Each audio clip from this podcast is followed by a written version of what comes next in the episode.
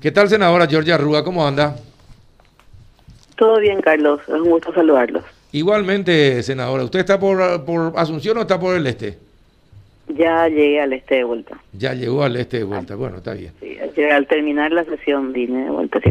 Ah. Tenemos hoy reuniones en Santa Rosa Almondal y en Raúl Peña. Entonces, Ah. Anoche ya me acerqué, si no era imposible venir de Asunción directo. Híjole, esto de ida y vuelta, ida y vuelta, ida y vuelta. Usted ya conoce cada piedrita que hay por la ruta, usted ya conoce, me imagino. Ahora es medio complicado porque están construyendo, entonces, pero sí, eh, conozco de memoria la ruta. Pero Sí. ahora están, eh, están obras, entonces hay un trecho muy largo donde es, es complicado. Pero el resto de lo que se está arreglando está quedando Espectacular. muy lindo. Muy lindo, sí. Bueno, senadora, eh, ayer se sancionó la ley que reglamenta la pérdida de investidura. Eh, cada vez va a ser más difícil sacarle a los corruptos del, del Congreso. Es una vergüenza. Eh, yo espero que Marito vete está, perdón, sí, espero que vete.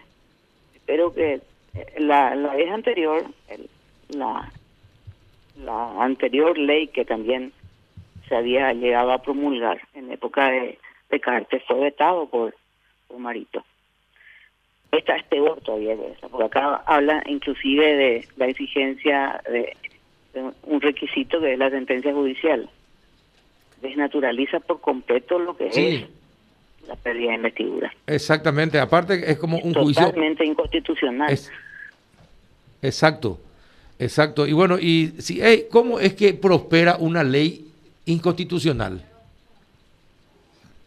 Y porque hay una mayoría en el Congreso que busca protegerse y que obviamente está utilizando el cargo para otra cosa, no para servir a la gente. Es así de simple y así de triste, ¿verdad?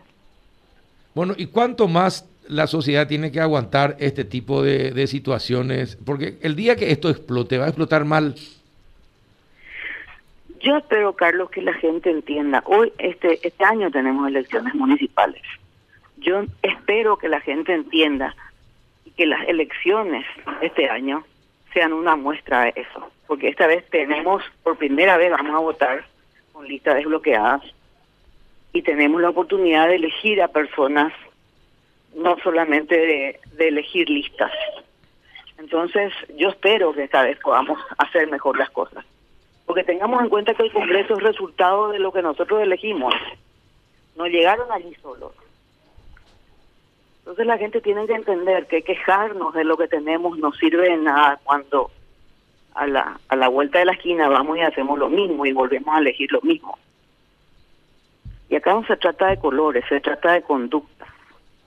Tenemos que aprender a elegir a quienes van a representarnos. Eh, usted tiene toda la razón del mundo, pero para que haya eh, para que haya elección en cada uno, tiene que haber cierto manejo de conceptos. Y ahí tenemos una grave deficiencia y que nos va a llevar años corregir. Pero mientras tanto, algo tenemos que hacer para que los corruptos y los inescrupulosos no llenen el Parlamento, senadora. Bueno, pero no llenan ellos, ellos llegan con nuestros votos. Eso, eso es lo irónico, Claro, ¿verdad? claro, sí, sí, Porque- sí. Porque acá hay una cuestión, hay un judicial que debería actuar para castigar, porque tengamos en cuenta que muchos de estos que están allí, a lo que se les pide pérdida de investidura, se pide justamente su pérdida de investidura porque están ligados a situaciones donde hay hechos punibles o donde hay mala administración, donde hay este, malversación, un montón de cosas, y hay que muchos de esos casos están en tribunales. Pero ¿qué pasa? Hoy el Poder Judicial está totalmente ligado también al Poder Político. La influencia del Poder Político dentro del Poder Judicial es innegable. Y las resoluciones que están saliendo, o sea, tuvimos una época en la que había una esperanza, porque había un montón de gente procesada y había inclusive varios detenidos, daba la impresión de que por fin la justicia comenzaba a actuar. Y después todo volvió, se volvió turbio, porque de nuevo comenzaron a salir algunos con medidas, otros están ya con sobreseguimientos.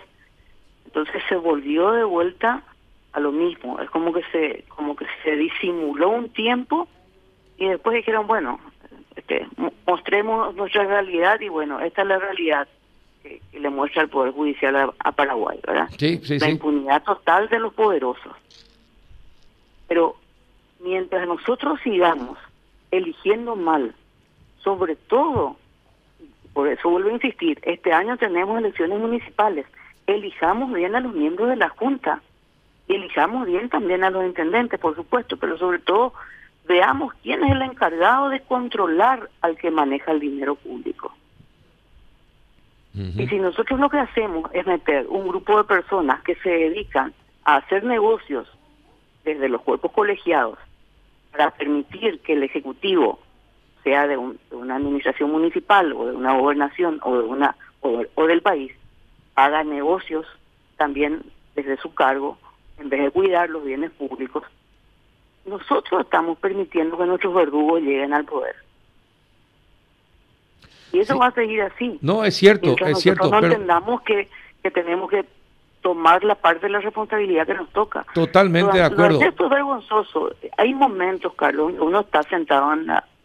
Sea, en este momento no estamos en la sala, estamos desde nuestras casas ahora, en la sesión virtual, pero da tanta rabia sentir que lo que se está discutiendo en realidad no es lo importante para muchos de los que van a votar, que hay otros negocios por detrás. Claro.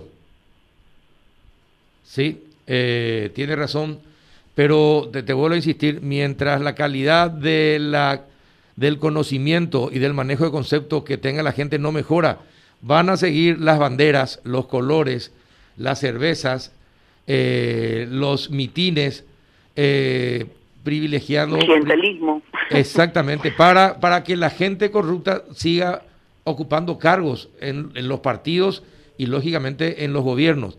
Ese es, ese, ese es nuestro verdadero drama, eh, senadora.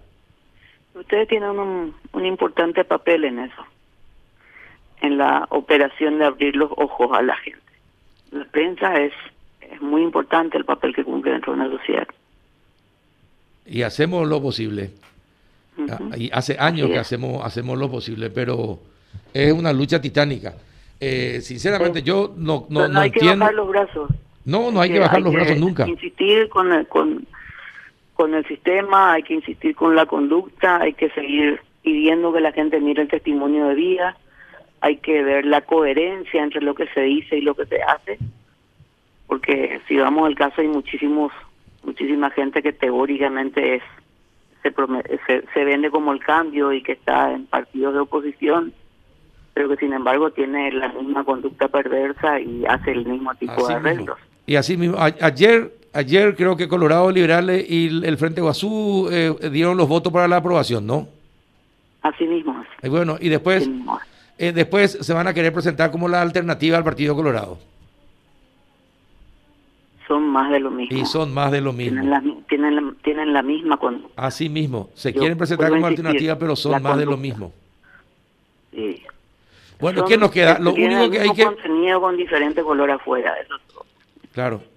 Ahora, y lo único que nos queda ahora es depender del presidente de la República. Yo creo que el presidente va a vetar. Tengo, espero que vete. O sea, es lo lógico. Y vamos a tener en cuenta lo que hizo antes, con, el, con la ley que estaba vigente antes. Eh, es lógico que esté también. Bueno, espero, espero que el presidente, no sé, no lea la Biblia, eh, sino que lea lo que dice la ley. no, eh, yo espero que vete. Y bueno, está bien. Somos dos los que esperamos que vete. Tres, cuatro países. Cuatro confirmados. Que la, la, ciudadanía tiene que manifestarse en ese sentido ahora, hacerse escuchar. Bueno, está bien. Vamos a hacer lo posible para hacerse escuchar. No, ese, es, no, no, tiene nombre ese proyecto, esa, esa ley sancionada ayer. Y bueno, eh, no tiene nombre, es una pena. Juanito, ¿alguna consulta a la senadora? No, me sumo también, no sé cuántos ya somos los que le pedimos cuatro, no, ya te incluí yo, yo sin tu permiso te incluí, Juanito. Ah, bueno, está, está, está, está perfecto, está perfecto. Saludos a la senadora, un gusto escucharla. Eh, gracias, Juanito. Eh, yo, por lo menos ayer hubo una cosa buena, Carlos. ¿Qué pasó? No me preguntaste, meto yo el tema, entonces. Ayer se, se sancionó el, la ley que prote, proteja al, y, y al bosque. Ah, la sí, sí, sí, bosque. Sí, te leí, te Que leí, también te fue- leí ayer. Que también fue este una lucha importante la, la que se, se ganó, ¿verdad? Porque proteger ese bosque, proteger las 164 hectáreas, que es lo último que le queda a Ciudad del Este del Bosque. Atlántico, Sí, y esa laguna que es un lugar impresionante, eh, es algo muy importante para la ciudad. Y realmente hubo un momento en el que tuve de vuelta miedo a que a que nos ganen en la pulseada los que hacen un discurso populista y en realidad hacen negocio detrás. Ujú. Porque ayer pretendían sacarle cinco hectáreas al bosque, teóricamente para darle este, para el asentamiento de, de, de 10 familias, de las cuales cinco son familias que trabajan en el Infona, o sea que los titulares, los, los jefes de familia trabajan en el Infona, y es una villa obrera del Infona la que pretendían sacar, pero no solamente la una hectárea que ocupa la villa obrera, sino cuatro hectáreas más. Conseguimos mantener eso por lo menos. sí, Entonces ayer hubo una cosa buena. sí, te de leí, te leí y estabas muy contenta y estaba leyendo y te- me alegré también por, es- por, eh, por ese tema. Así para, para que te des cuenta que estamos enterados de lo que pasa gracias a vos, senadora. Gracias, me alegro. Bueno, que tengas buen día. Igualmente, hasta luego. Gracias, chao, chao. La senadora Georgia Rúa, de Patria Querida.